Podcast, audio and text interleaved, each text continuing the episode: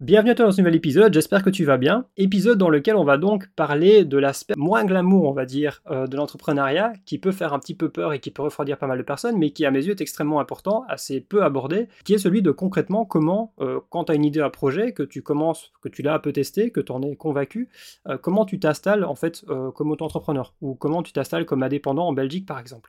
Il y a pas mal de questions à aborder dans cet épisode, notamment bah, est-ce qu'il existe des aides Moi je peux te dire que oui, il existe des aides et j'ai absolument pas honte d'en avoir profité, d'en profiter. Je profite encore d'une bourse là qui est significative, dont je vais te parler dans l'épisode, euh, alors que je vis de mon activité depuis deux ans, enfin depuis plus de deux ans maintenant, j'en vis pleinement, et pourtant euh, j'ai encore pu euh, faire une demande d'aide, et c'est parce que je pense qu'il y a beaucoup de gens qui ne s'intéressent pas assez et qui par flemme euh, ou par manque euh, forcément, c'est pas des aides qui sont voilà promues euh, partout, mais entre guillemets quand tu cherches bien, ça peut valoir la peine de faire certaines démarches si tu remplis certaines conditions pour avoir des aides significatives ou en tout cas avoir des grosses exonérations ou des choses qui vont vraiment t'aider en fait à te mettre le pied à l'étrier le plus sereinement possible.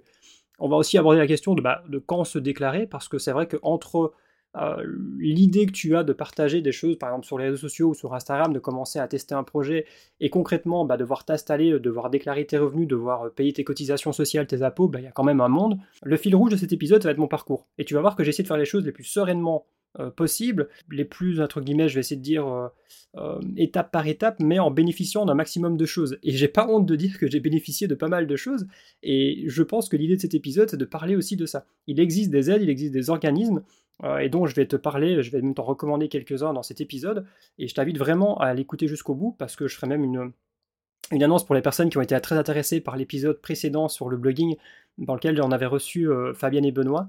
Euh, j'ai eu beaucoup de messages de remerciements par rapport à ce long épisode, donc merci à ceux qui l'ont écouté jusqu'au bout. Et donc pour vous remercier et pour ceux qui sont intéressés par le blogging et peut-être même du coup par le fait de s'installer à terme, j'ai quand même prévu une belle surprise dont je parlerai à la fin de cet épisode. donc je vous laisse avec l'introduction, on se retrouve juste après, et puis je vous dis à tout de suite. Bienvenue à toi sur le podcast des entrepreneurs nomades. Je suis Jérémy Lantin, auteur du blog jérémybackpacker.com et fondateur de l'académie lesentrepreneursnomades.fr. Fin 2015, je plaquais mon CDI pour en aller simple pour l'Australie. Depuis, j'encourage et j'aide les personnes animées par le voyage à pérenniser un mode de vie nomade en créant et en développant une activité d'avenir qui a du sens pour elles et qui leur permettra d'allier voyage et travail.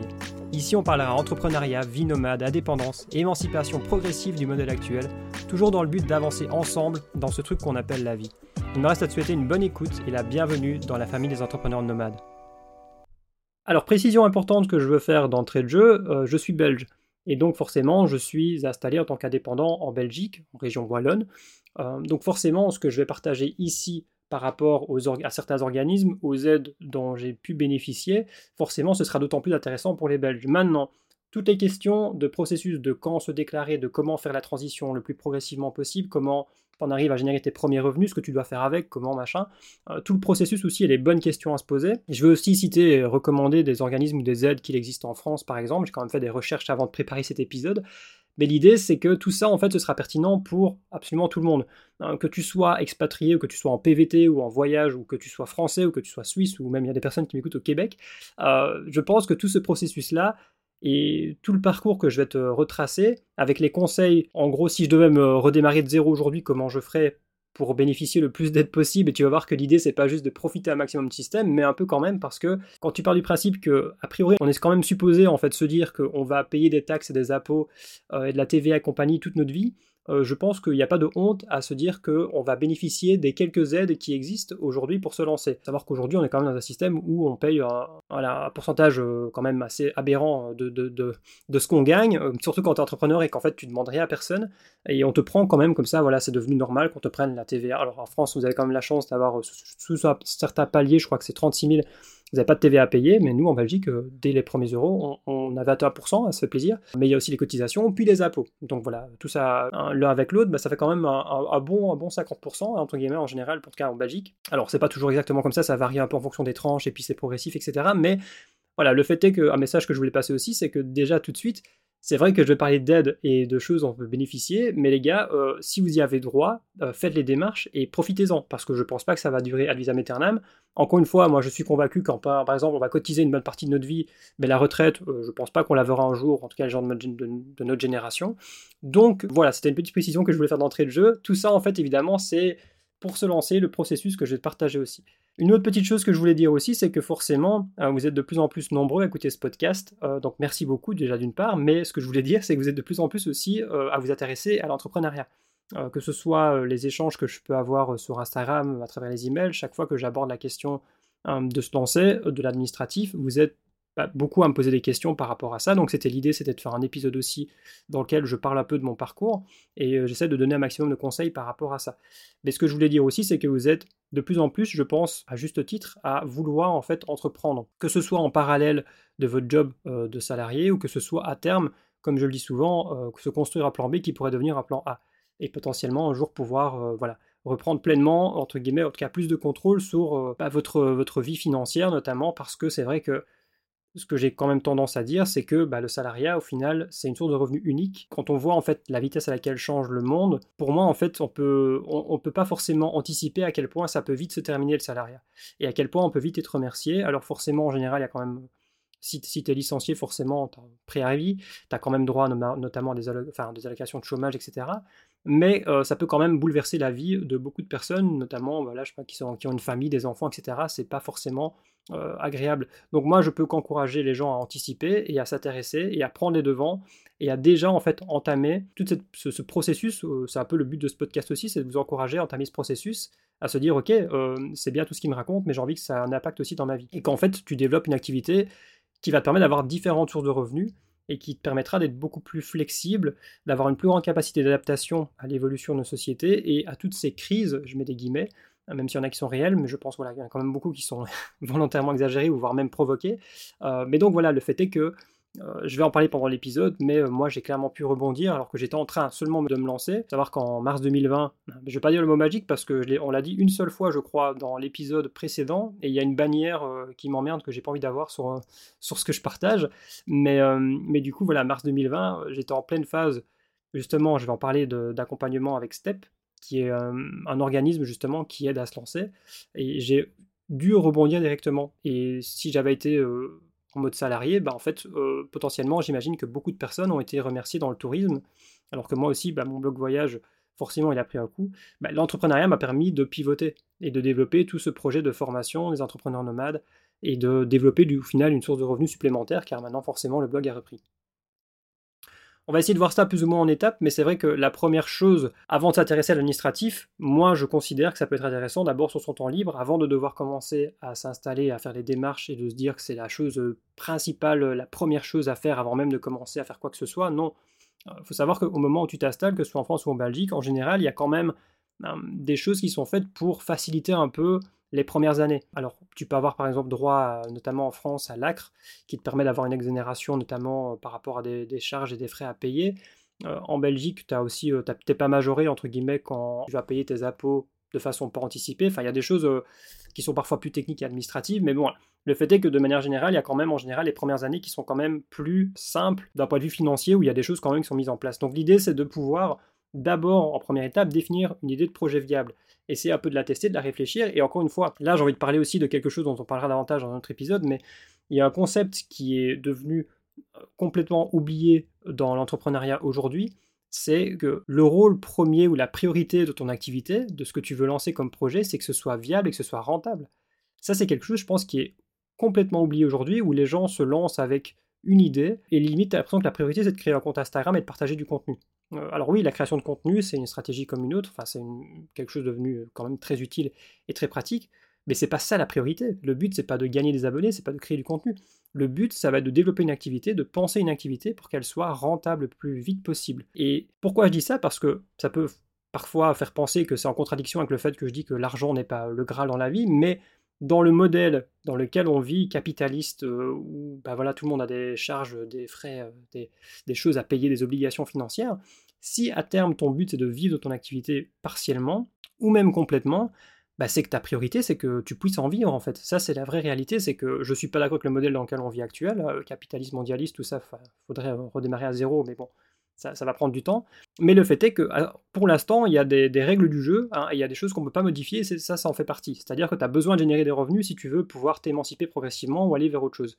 Donc ta priorité, et d'ailleurs, n'importe quel euh, investisseur qui va investir dans une entreprise, euh, pour les personnes qui vont même partir sur des grosses entreprises, etc., en fait, c'est d'abord, ils vont vouloir savoir comment tu vas générer des revenus. Comment tu vas à terme euh, gagner de l'argent et pourquoi ce sera un bon investissement pour eux.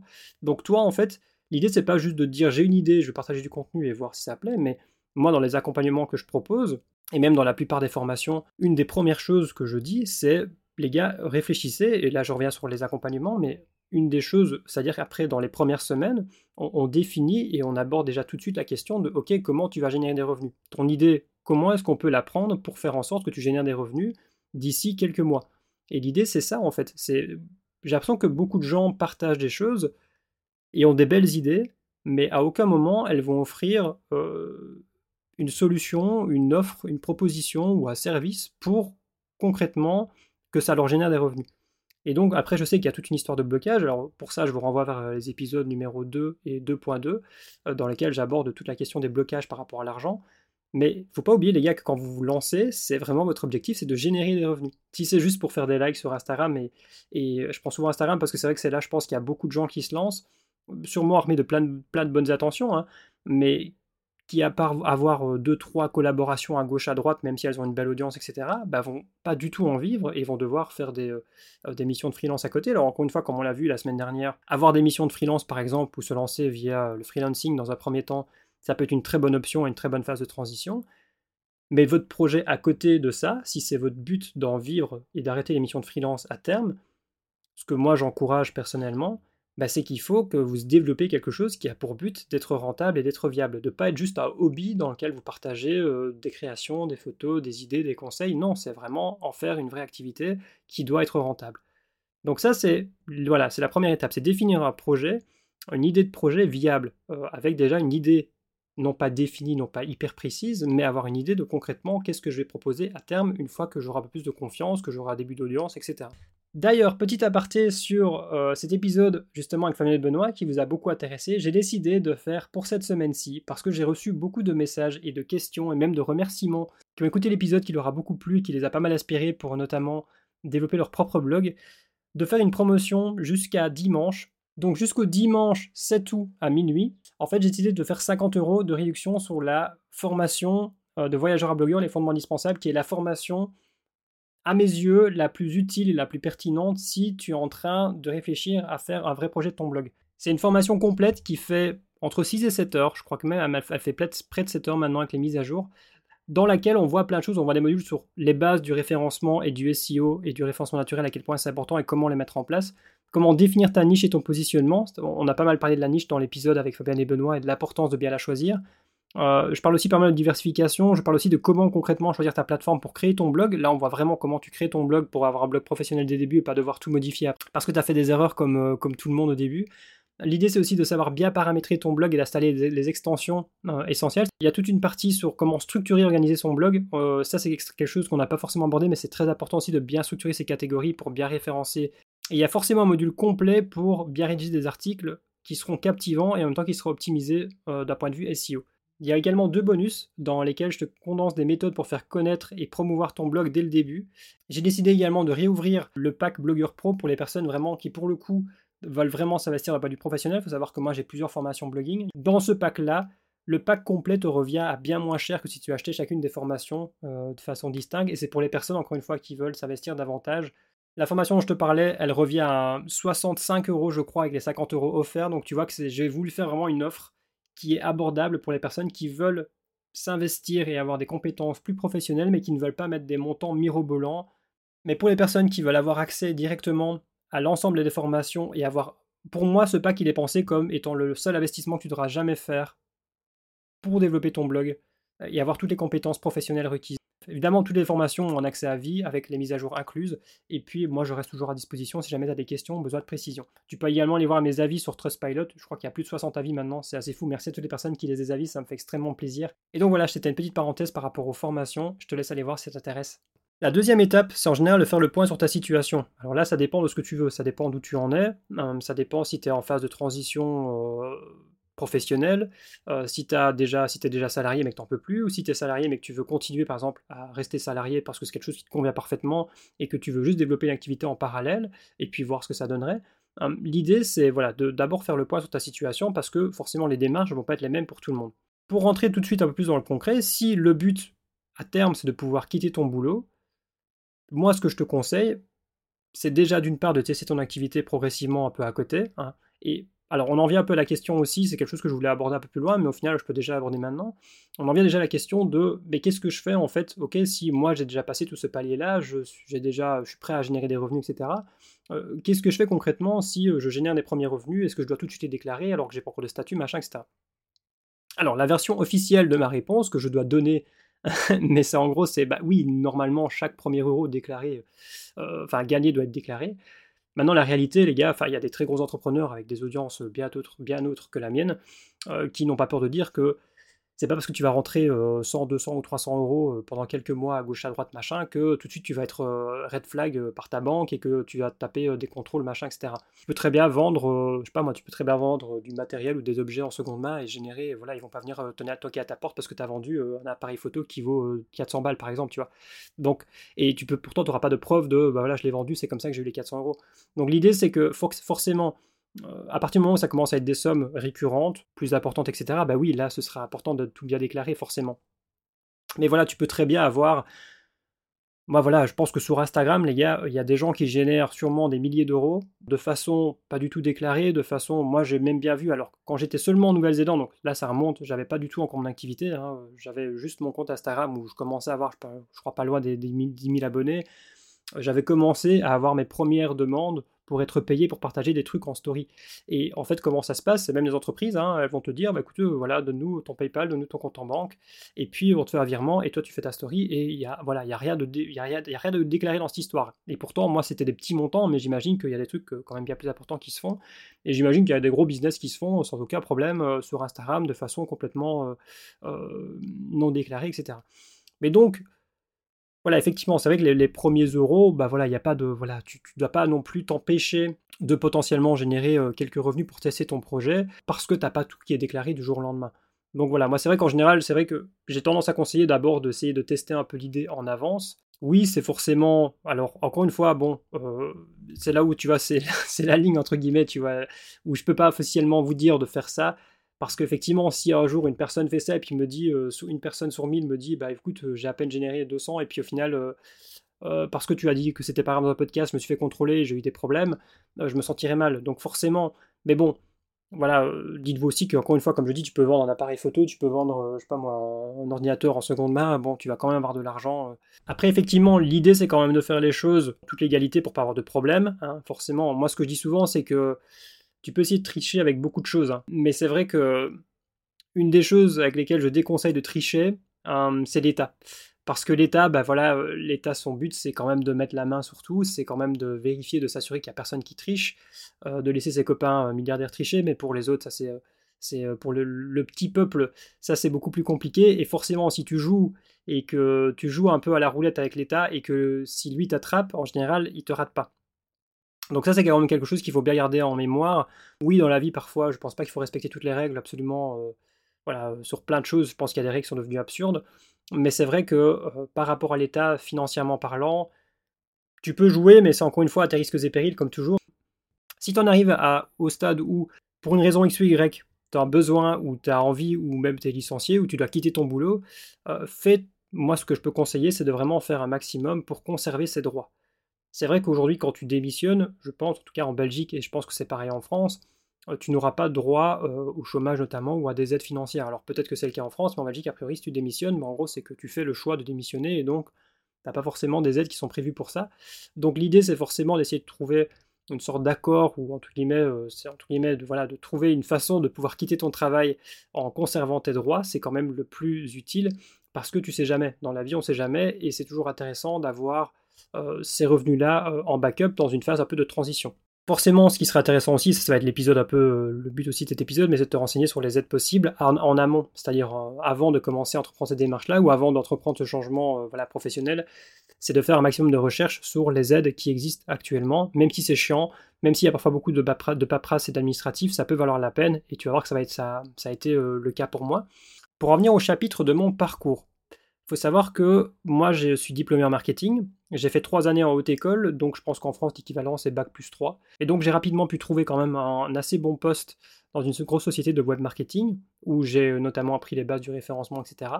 Et donc, c'est après un an et demi que j'ai commencé à sérieusement m'intéresser à un autre mode de vie, parce que forcément, même si j'avais des chouettes collègues, même si j'avais un chouette patron, même si j'avais euh, une société, enfin un poste où j'avais pas mal de liberté, j'avais un CDI, enfin j'étais sur la bonne voie pour euh, voilà, pour avoir un beau début de carrière, euh, alors que j'avais seulement, euh, quand j'ai eu le job, je crois que je devais avoir 22 ou 23 ans. Mais donc à 24 ans, j'ai commencé à tomber sur des, vidéos, sur des vidéos et j'allais faire un lapsus justement, mais notamment d'Alex Viseo qui parlait du PVT en Australie à l'époque où il parlait euh, surtout du voyage. J'ai aussi commencé à regarder beaucoup de vidéos de backpackers en Australie et du coup j'ai fini par découvrir l'opportunité du PVT, donc du visa PVT, du programme vacances-travail qui permet de partir, voyager et travailler dans un pays à l'étranger comme l'Australie, comme, la Nouvelle-Zélande, comme le Canada, même si c'est plus compliqué, mais euh, pour pouvoir simplement voyager, travailler, financer ton voyage sur place. Je trouvais ça assez incroyable. Et donc cette idée a commencé à germer. Alors il faut savoir qu'ici, dans cet épisode, je vais me focaliser sur l'aspect administratif. Euh, tout l'aspect vraiment, comment je suis passé de backpacker à entrepreneur avec euh, les différentes étapes dans ma vie, les décisions, les choix, pourquoi, comment, les phases de transition. Ça c'est plutôt dans l'épisode numéro 1 qui s'appelle de backpacker entrepreneur, qui est d'ailleurs l'épisode le plus écouté. Euh, donc merci beaucoup, je suis content de voir que ce long récit euh, sur ma vie, mais entre guillemets, j'essaie de partager quand même plein de choses pour que tu puisses euh, t'y projeter, mais, mais vous a beaucoup plu. Mais donc ici, donc voilà, je suis dans une situation où je suis en CDI, ça se passe bien, j'aspire à autre chose, clairement. Je me dis que ma vie, j'ai pas envie de faire ça toute ma vie du tout. Je suis presque même déjà décidé. C'est une entreprise, voilà, il y avait beaucoup de, de changements parce que c'est quand même un job qui était quand même assez difficile, qui était quand même extrêmement intéressant, mais voilà, les personnes en général après deux ans faisaient le tour. Hein. Et donc euh, souvent les gens partaient pour voilà d'autres entreprises ou d'autres sociétés ou d'autres projets ou d'autres carrières machin. Et donc moi j'ai quand même eu la chance que à un moment donné euh, il y a eu quand même une possibilité où ça a arrangé quand même l'entreprise de restructurer une certaine partie de l'entreprise, un certain département. Et donc j'ai eu la chance de pouvoir avoir aussi un patron très humain qui a compris que et d'ailleurs, ça, je remercie ma maman, d'ailleurs, qui m'a vraiment encouragé, parce que moi, j'étais prêt à simplement remettre ma décision, partir, etc. Mais qui m'a dit, Jérémy, euh, fais vraiment quand même le maximum pour essayer de trouver un accord avec l'entreprise, etc., pour conserver tes droits, parce qu'on ne sait jamais dans la vie, et parce que euh, si pendant quelques années, même quand tu reviens après de ton PVT, etc., tu sais pas quoi faire, bah, tu auras quand même cette aide euh, du chômage, notamment, qui te permet d'avoir une phase de transition quand même plus sereinement, et de ne pas avoir zéro, et de devoir piocher dans tes économies, etc., les mois où tu es en phase de transition, tu sais pas trop quoi faire. Donc, j'ai quand même eu cette chance de trouver un accord et donc de pouvoir quitter euh, l'entreprise et simplement qu'on puisse se séparer et que je puisse conserver mes droits. Donc ensuite, je suis parti forcément en PVT en Australie. Alors, petite précision sur, euh, parce que c'est un, long débat aussi, où il y a pas mal de discussions sur le fait de toucher le chômage euh, avec l'Australie, notamment quand tu pars en PVT, sachez que c'est illégal. Sachez qu'officiellement, c'est illégal de toucher des allocations. Donc c'est pour les gens qui sont dans une phase de transition professionnelle, qui recherchent un emploi, qui se cherchent. Et c'est d'ailleurs pour ça que quand tu touches des allocations, a priori, tu es quand même supposé faire des démarches pour prouver que tu es dans une recherche active d'emploi. Donc, c'est prévu pour euh, les personnes qui sont dans ce pays-là. Et donc, si tu pars à l'étranger, forcément, tu dois d'abord t'inscrire, si tu pars directement après, pour ensuite geler tes droits, ou euh, en tout cas signaler au Forum en Belgique, pour Pôle emploi en France, que voilà, tu pars à l'étranger, que tu souhaites geler tes droits et non pas les perdre. Mais sinon, voilà, j'étais désinscrit. Et quand je suis revenu euh, de mon voyage en Asie, bah là je me suis réinscrit et j'ai pu retoucher forcément. Alors forcément en Belgique les paliers sont dégressifs, donc c'est pas une fortune hein, forcément quand le temps passe. Donc je sais pas si en France exactement pareil, mais en tout cas voilà, c'est quand même, même si c'est pas une somme astronomique, c'est quand même quelque chose qui bah, rentre tous les mois hein, et qui te permet ensuite de pouvoir un peu envisager euh, la suite. Dans cette phase, entre mon retour de l'Asie après mon mes PVT en Australie, j'ai développé le blog, comme je l'ai déjà expliqué pendant cette période-là, je touchais forcément le chômage, et puis je suis reparti en, en Nouvelle-Zélande cette fois-ci. Là, forcément, je me suis redésinscrit. Et ensuite, c'est pendant cette phase-là que le blog a pris. Et une fois rentré, forcément, je me suis réinscrit. Et j'ai commencé à réaliser qu'il y avait du trafic sur le blog, et je me suis dit que ça valait la peine, en me de prendre mon projet au sérieux, de me donner une chance. Et d'ailleurs, je vais faire une parenthèse là, c'est que en général, les gens qui décident de se donner vraiment une chance et de s'investir pleinement dans leur projet, et quand je dis de se donner une vraie chance, c'est pouvoir vraiment y mettre le temps et l'énergie. Concrètement, c'est souvent un dénominateur commun des personnes qui ont fini par arriver à générer assez de revenus pour en vivre pleinement, pas pour vivre pleinement de leur activité. Souvent, c'est vrai que quand tu as ce côté je vais le faire à côté de mon job, ou je vais le faire mais ça change pas grand chose si ça réussit ou pas, bah forcément, tu as a priori moins de chances de t'y investir et de faire d'entreprendre les démarches parce que un moment donné, tu plus le choix. quand tu fais vraiment ce, un peu, je vais pas dire ce saut dans le vide, mais quand tu vraiment, tu, tu te commit, on dit en anglais, mais tu vas vraiment t'investir et prendre la décision que, ok, je fais ce, voilà, je fais ce pacte avec moi-même, que je m'y investis à fond et j'en suis sérieux, bah c'est différent. Et encore une fois, je dis souvent de ne pas faire le grand saut en mode t'as pas assez d'économie, toujours avoir assez d'économie, et si vous décidez de faire ce grand saut, bah voilà, avoir assez de réserves de côté. En général, je parle souvent de 6 à 8 mois. Mais c'est vrai que si tu fais ça en parallèle de ton job en te disant je vais faire ça à titre complémentaire, si ça marche c'est bien, mais si ça marche pas c'est pas très grave, j'ai mon salaire qui tombe, etc. Bah t'es pas dans la même dynamique, hein. t'es pas dans la même, euh, pas dans la même, dans le même besoin de réussir et de faire en sorte que ça va fonctionner. Donc ça c'était une petite parenthèse parce que c'est vrai qu'en ayant discuté avec d'autres entrepreneurs, c'est vrai que c'est souvent quelque chose qui revient, c'est comme quand les gens ont décidé de se mettre à fond et de donner une vraie chance, bah, c'est là où tu commences à avoir des vrais résultats et où tu vois que tu passes vraiment des paliers. Et ça peut passer par le fait d'investir euh, dans des vraies formations plus sérieuses, ou de passer par un accompagnement, ou de se faire aider, ou de vraiment libérer plus de temps, euh, de, se former euh, même gratuitement de son côté, etc. Bref, voilà, c'est ce que je veux dire par là, par le fait de voilà, se donner une vraie chance. Et donc je prends cette décision-là, et je commence par découvrir forcément des organismes en Belgique qui s'appellent SMART, ou même le principe de la SAACE. Alors SAACE, c'est structure d'aide à l'autocréation d'emplois, et donc ce sont des coopératives qui sont financés en général par bah, l'État ou par euh, la région wallonne en Belgique dans ce cas-ci, qui sont là pour aider les personnes à lancer leur activité.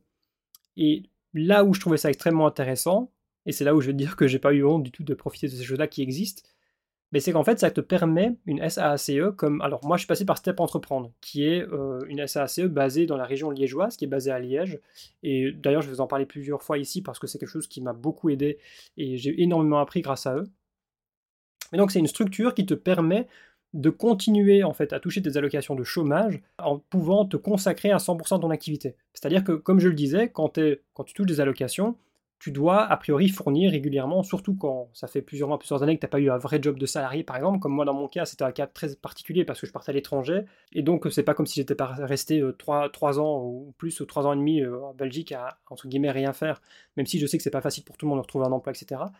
Mais donc voilà, en général, si tu passes plusieurs années euh, ou plusieurs euh, longs mois, etc., à rester au chômage et qu'ils n'ont pas de signe de ta part, bah, tu dois forcément intensifier la recherche d'emploi, fournir des preuves, tu as des rendez-vous, etc. Donc, une SAACE va te permettre d'avoir une dérogation pour être toujours en fait inscrit comme demandeur d'emploi, mais en fait, tu touches les allocations, mais tu as un, papier ou un document ou un statut qui te permet de te consacrer à 100% de ton activité, donc de plus devoir rechercher un emploi, mais tu touches quand même les allocations de chômage.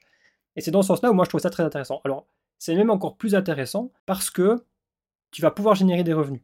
C'est-à-dire que tu vas pouvoir vraiment faire tourner une activité. C'est-à-dire que tu as l'allocation qui tombe tous les mois, mais donc tu vas utiliser le numéro de TVA de la coopérative qui va créer un, compte en banque à ton nom pour générer des revenus. Donc en fait, tu pourras facturer, tu pourras avoir des clients, tu pourras, avoir, euh, tu pourras vendre, tu pourras avoir ton magasin, tout ça, sous le statut, en fait sous le numéro de TVA plutôt, de la coopérative. Et ensuite, forcément, la transition se fait en douceur ensuite, où il t'aide forcément à faire mettre tout par rapport à tes, données une fois que tu t'installes à 100%. Mais donc, c'est là où c'est extrêmement intéressant. Ce qu'il faut savoir aussi, c'est que ce compte en banque, là, ce qu'il faut bien comprendre, c'est que c'est pas un argent hein, auquel tu as droit directement. Tu peux, entre guillemets, si tu as des frais et des charges, tu pourras te faire rembourser forcément chaque mois. Et l'idée, c'est qu'en fait, moi, ce que je trouvais intéressant, c'est que ça me forçait à vivre avec moi parce que forcément le chômage, moi vu que forcément il y avait 3 ans, 3 ans, 3 ans et demi, forcément j'étais au dernier palier, donc c'est pas grâce à ça que j'aurais pu vivre complètement. Et pour tout vous dire, ben, j'ai vécu chez euh, ma mère en fait tout simplement pendant cette période de transition là. Et c'est pas quelque chose dont j'ai honte, j'en ai, eu longtemps honte, mais au final je me dis qu'on vit tellement dans une société euh, éclatée que j'ai préféré en fait accepter l'idée que c'était la meilleure chose à faire pour moi, pour m'émanciper progressivement et faire les choses en pouvant être le plus serein possible. Et comme ma maman me l'a toujours dit, pour moi, le fait d'avoir accepté que tu restes peut-être plus que ce que voilà, les gens disent aujourd'hui, euh, voilà, dès que tu as euh, ton diplôme, tu dois pouvoir prendre ton appartement, être indépendant, machin, elle m'a dit, ça a été ma façon à moi de t'aider à t'émanciper de ce modèle-là et à pouvoir construire ta liberté qui allait être plus pérenne et que tu puisses faire les choses à ta façon, à tester tes idées, à tester tes produits, à tester euh, voilà, ce que tu avais envie de faire et à m'encourager là-dedans c'est pas une honte de devoir retourner ou de devoir faire appel à l'aide parce que tu vas décider de t'émanciper progressivement de ce modèle-là et créer ta propre activité. Voilà, je pense que nos parents, aussi pleinement conscience, enfin peut-être pas certains, mais qu'en fait c'était beaucoup plus facile financièrement à leur époque. Je je dis pas que c'était plus facile d'un point de vue job, d'un point de vue, euh, euh, il y a des choses qui sont plus simples aujourd'hui, mais le fait est qu'avant, euh, les générations de nos parents, nos grands-parents, tu pouvais acheter une maison seule. tu pouvais partir en vacances sans aucun problème avec un seul salaire pour toute la famille, alors que maintenant il y a des gens aujourd'hui qui peuvent plus se permettre de partir en vacances. Tu pouvais, voilà, comme je dis, tu pouvais acheter une maison de façon beaucoup plus simple, alors qu'aujourd'hui il faut s'endetter à deux sur 20 ans pour, pour pouvoir acheter une maison qui coûte maintenant minimum 200-250 000 en Belgique pour avoir un truc un peu correct. Donc bref, voilà, maman m'a dit, je sais que c'est plus compliqué pour vous les jeunes aujourd'hui d'un point de financier, surtout si vous voulez pas rentrer dans le modèle actuel. Donc c'était sa manière à elle de me remercier. Et donc tout ça forcément m'a permis de d'avoir euh, donc de passer la phase de pré-test chez Step. Il faut savoir que forcément il y a un nombre de places limitées. Il faut que d'abord tu aies une phase de pré-test où il y a des ateliers d'abord où tu peux d'ailleurs euh, aller te renseigner euh, entièrement gratuitement, etc. Et puis forcément tu dois soumettre ta candidature, tu dois monter un dossier qui a un vrai business plan sur trois ans. Alors petite parenthèse sur le business plan, je comprends qu'il y a besoin d'avoir des chiffres et ça permet aussi de faire un travail aussi plus sérieux et de justement de, contrer un peu ce phénomène dont je parlais sur Instagram où les gens se lancent mais n'ont aucune idée sur les trois prochaines années de comment ils vont pouvoir générer des revenus à terme. Bah là tu es obligé en fait, obligé de prouver qu'il y a une augmentation et que d'après tes calculs, bah, si tu fais ça et si tu fais ça et si tu fais ça, ça va s'améliorer et tu vas développer un bénéfice euh, bah, qui va euh, être croissant. Spoiler, euh, mes chiffres ne sont pas du tout en accord avec ça. Euh, il y a des mois où c'est bien mieux, il y a des mois où c'est moins, mais forcément la période dont je ne vais pas parler de mars 2020 euh, a complètement tout chamboulé par rapport à mes plans. Mais l'idée c'est voilà, c'est quand même ça te force à faire ce travail euh, plus ouais, plus administratif et plus un peu financier et plan financier par rapport à une activité que tu ne fais pas si tu es juste toi seul avec ton idée, ton petit projet, ton compte Instagram, etc. Avant de passer à la suite de l'épisode, je tiens à prendre quelques secondes pour remercier Gobayava, mon partenaire depuis de nombreuses années, qui sponsorise cet épisode à l'occasion de leur nouvelle assurance dédiée aux digital nomades. DigiNomad, c'est donc l'assurance santé complète spécialement conçue pour les freelances, pour les entrepreneurs et les digital nomades, mais également pour tous les voyageurs qui se déplacent avec du matériel de valeur. On parle donc des ordinateurs portables, des tablettes, des liseuses ou encore des appareils photo qui seront couverts en cas de vol ou de casse. Au-delà de cette offre dédiée aux digital nomades, tu trouveras également chez Gobayava des assurances entièrement pensées pour partir en PVT, en tour du monde ou en sac à dos, quelle que soit la durée. Sachez également qu'en plus d'un suivi personnalisé et d'un des meilleurs rapports couverture-prix à mes yeux, appliquer le code JEREMYAVA t'offrira 5% de réduction sur les assurances citées tout en soutenant ce podcast qui est entièrement gratuit. Merci encore à eux de me soutenir dans mes différents projets. Tu retrouveras évidemment tous les liens sous ce podcast et moi je te retrouve tout de suite pour la suite de l'épisode. Passer cette phase de pré-test qui peut prendre quelques mois, bah, tu vas être accepté, tu vas devoir te présenter face au jury, etc. Et eux vont t'accepter ou non. Et donc moi j'ai été accepté pour mon projet. Il faut savoir qu'à la, base j'avais quand même euh, pas mal de choses. Et c'est pour ça que je dis que ça peut valoir la peine de développer votre projet et des choses euh, sérieuses même avant d'entamer les démarches, parce que moi, il faut savoir que j'avais déjà bah, du coup un blog à leur proposer avec un nombre de visites mensuelles, que j'avais déjà une audience aussi certaine, euh, notamment sur une liste email que j'avais déjà lancée par rapport à, au, PVT Australie-Nouvelle-Zélande, que j'avais aussi bah, déjà voilà, un compte Instagram avec une audience active, etc. Donc tout ça, ça a joué en ma faveur. Et ensuite, forcément, euh, bah, j'avais réfléchi à l'époque, c'était des accompagnements PVT, que du coup j'ai lancé un mois, je crois, avant mars 2020, donc super timing. Hein. Euh, ensuite, le truc a été fermé pendant deux ans, enfin, les frontières australiennes ont été fermées pendant deux ans. Mais, euh, mais du coup, voilà, bref, je vais expliquer après qu'ils m'ont laissé quand même pas mal de liberté pour rebondir. Mais donc voilà, tu soumets ta candidature et ensuite, forcément, bah, si tu as bien fait les choses, si tu as bien suivi, forcément dans la phase de pré-test aussi, tu es aussi accompagné. D'ailleurs, euh, euh, si Virginie un jour écoute ceci, bah voilà, merci à Virginie de m'avoir accompagné durant cette phase. Et donc une fois que tu es accepté, que ton projet est accepté, bah là tu es dans la phase de test qui dure en général, je crois que c'est un an. Il faut savoir que vu que les gens qui étaient en phase de test pendant la période, euh, chaque fois parler de mars 2020 ou du, du C-Word, de C19 on va dire, bah forcément on a eu droit à trois mois supplémentaires, comme si comme si euh, cette, euh, cette chose avait euh, impacté uniquement pendant trois mois, puis c'était reparti normal. Hein. Je veux dire, le secteur du tourisme a été impacté comme plein d'autres secteurs pendant bien plus de trois mois, et même encore aujourd'hui, mon blog ne génère pas encore toujours les revenus que je pouvais générer avant, mais soit. Mais donc voilà, on a quand même j'ai quand même eu du coup droit à un an et demi, donc dans cette phase où ce qui est bien, c'est que tu es vraiment accompagné. Donc tu es accompagné sur plein d'aspects. Alors parfois il y a des ateliers qui sont parfois moins pertinents, moins intéressants pour ton activité ou pour toi, mais aussi il y a tout le côté humain. Il y a aussi le côté où tu as une sorte de, je vais pas dire de pression, mais de pression un peu positive, ce qui, ressort aussi beaucoup de mes propres accompagnements, où les gens disent bah, que chaque semaine, alors ici, moi dans le cas des accompagnements, c'est six semaines, donc euh, c'est un appel par semaine avec des choses à faire, rentre, etc. Mais voilà, dans le cas de, la phase de test chez Step par exemple, bah, c'est en général une fois par mois, tu as un appel pour faire le point, ou une fois tous les mois et demi, etc. Donc si tu n'as rien fait, si tu n'as pas de choses qui évoluent, si quand tu te demandes quelle est la suite, tu n'as rien à dire, ben, tu as l'air bête. Donc forcément, et puis même en fait, euh, eux, ils vont te garder si à un donné, Ce qu'il faut dire aussi, c'est que d'un point de vue purement financier, c'est qu'eux prennent 10%. Alors ce qui est intéressant, alors il y a pas mal de choses sur l'aspect financier à dire, c'est-à-dire que tu vas pas payer de cotisation sociale durant la phase de test, c'est-à-dire que tout ce que tu gagnes, ça va sur le compte que moi je voyais comme de l'épargne, c'est-à-dire que vu que moi je vivais sur mon chômage, hein, tout ce que tu gagnes là-bas, forcément si tu as des frais, des dépenses, tu peux les récupérer le mois d'après, mais sinon tout est mis sur un compte auquel tu n'as normalement pas accès pendant cette phase de test.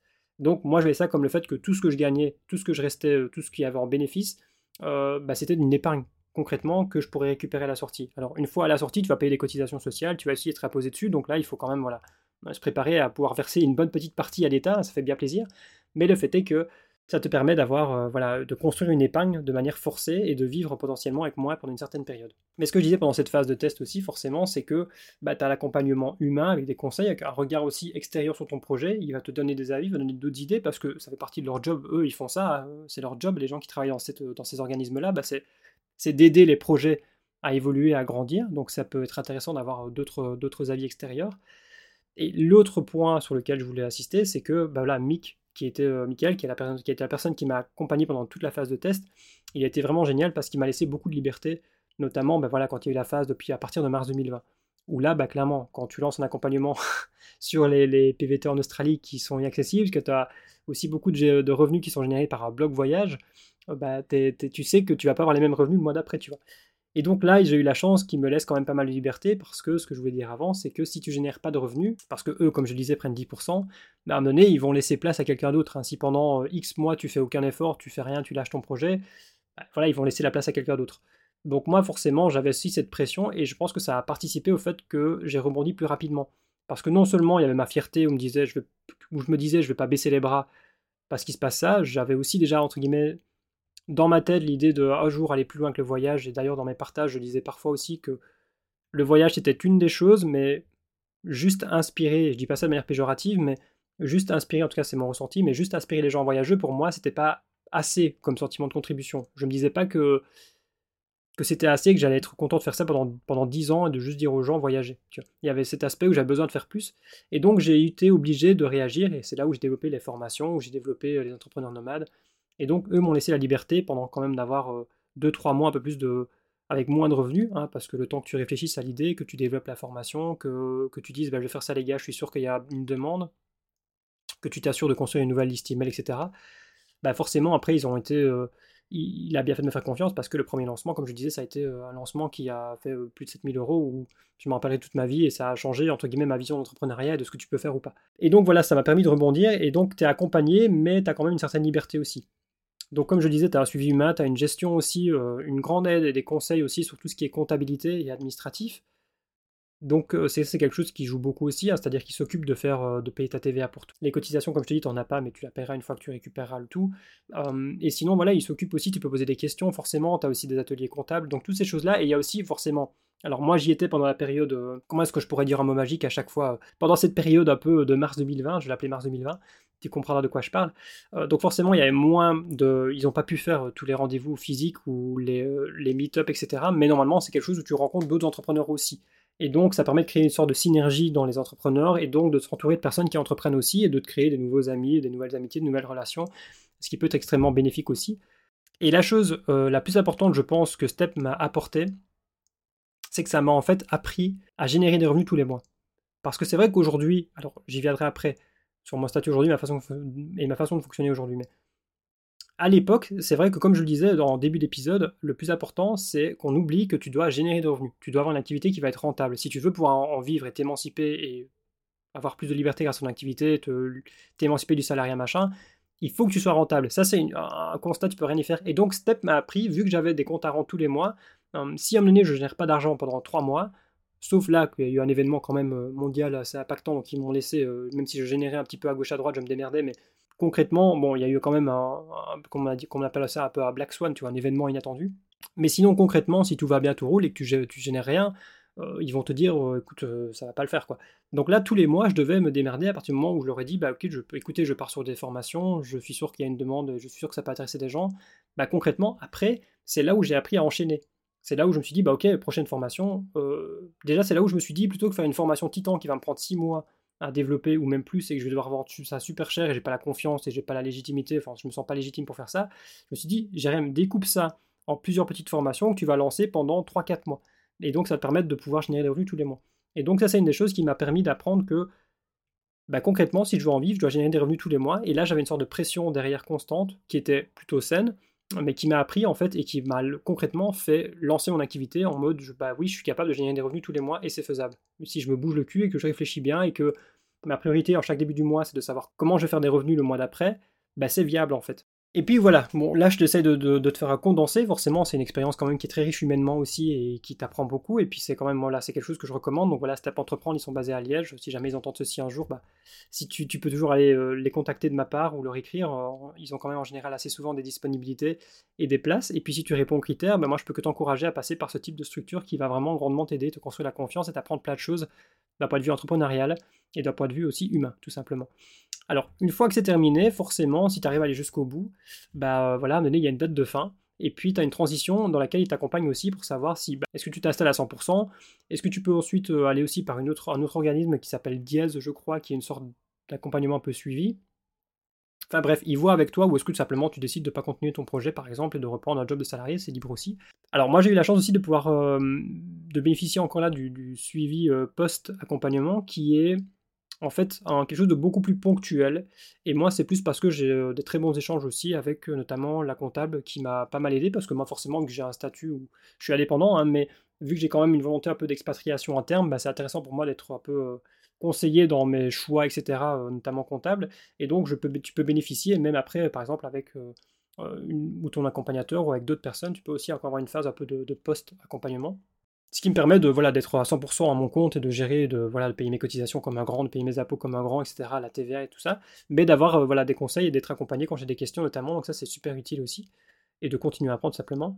Autre chose aussi, dernière chose en Belgique qui est extrêmement pertinente, c'est que j'ai pu euh, demander une bourse euh, qui s'appelle la bourse Airbag. Et donc la bourse Airbag, alors c'est un montant qui est significatif, hein. c'est une bourse de 12 500 euros de l'État belge, hein, oui, donc ça existe. Et donc, une fois, il y a forcément des conditions qui sont quand même assez euh, strictes. Mais donc, une des conditions, c'est d'avoir notamment d'être passé par un organisme comme STEP, qui, une fois que c'est terminé, bah, te fait un document en disant bah voilà, on a accompagné Jérémy Lantin, on considère qu'il a un projet assez stable et viable et qu'il est, euh, qu'il est viable et pour demander euh, et pour recevoir la bourse Airbag. Et donc, il faut monter encore une fois un dossier qui a un business plan. Donc là, tu es reparti pour de la paperasse, etc. Mais euh, encore une fois, Step peut t'accompagner là-dedans. Et donc, moi, j'ai eu ma, bourse qui a été acceptée. Euh, donc ça, c'est quand même quelque chose qui est très intéressant. Alors, il faut savoir que c'est sur deux ans. C'est quelque chose qui est versé en quatre fois, donc sur les deux années. Donc tous les six mois, tu reçois une partie. et ce qu'il faut bien comprendre aussi, c'est que forcément, tu dois être bien déclaré en région Wallonne donc là, voilà, c'est pour les Belges en région wallonne. Mais donc voilà, j'imagine qu'en France, il doit sûrement exister aussi des aides, des aides financières aussi. Et aujourd'hui, donc, pour faire la transition avec aujourd'hui, c'est que je suis 100% indépendant, forcément. Je suis moins focalisé sur la gestion des revenus mensuels type salarial parce qu'il y a plein d'activités d'ailleurs qui sont euh, des, revenus saisonniers. Par exemple, tu penses, je sais pas moi, le vendeur de glace, bah, il fait pas les mêmes chiffres, euh, il fait pas les mêmes chiffres toute l'année, tu vois. Euh, je pense qu'il y a plein d'activités aussi qui sont très saisonnières, que ce soit tout, ce qui est tourisme aussi, tout ce qui est restaurant euh, dans des lieux touristiques. Voilà, je pense que c'est normal et il n'y a rien de dramatique. C'est parce que c'est le salariat qui nous formate à ça, mais il n'y a rien de dramatique à avoir des revenus qui vont être pas toujours les mêmes. L'idée, c'est quand même de lisser en fait un montant minimum que tu vas pouvoir générer tous les mois. C'est une certitude et que ce montant puisse augmenter avec le temps. Ça, c'est ce que je développe moi de toute façon.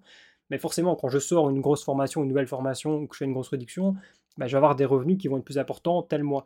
Et l'idée à terme, forcément, c'est que tu puisses avoir une offre tous les mois, idéalement. Un de mes choix aussi, c'est que forcément, moi j'ai une optique qui est quand même assez particulière parce que j'ai envie d'avoir un, mode de vie qui est de moins en moins drivé par l'argent. Maintenant, la réalité, c'est qu'il faut de l'argent pour aller vers ce mode de vie-là toujours plus. Mais c'est que voilà, j'essaie de diversifier un maximum mes revenus.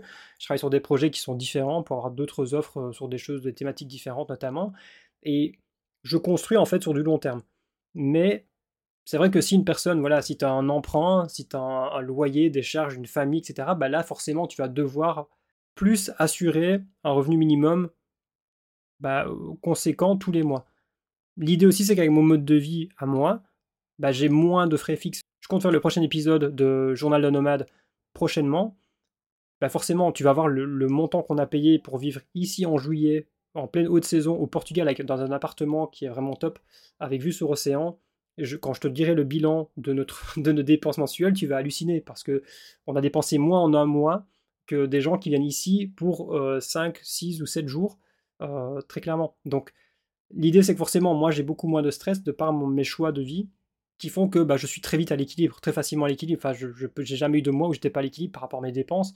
Et donc forcément, bah, quand je gagne des mois plus, forcément tout ça, ça va plus vite de côté, etc. Mais l'idée, c'est forcément, j'ai mille et une choses à faire en permanence, mais je suis moins obsédé par le fait de générer des revenus parce que je préfère prendre du temps de développer mon projet sur le long terme et j'ai moins de pression s'il y a des mois où j'ai pas d'offre aussi. Voilà, ça c'est, euh, mais ça c'est propre à mon activité.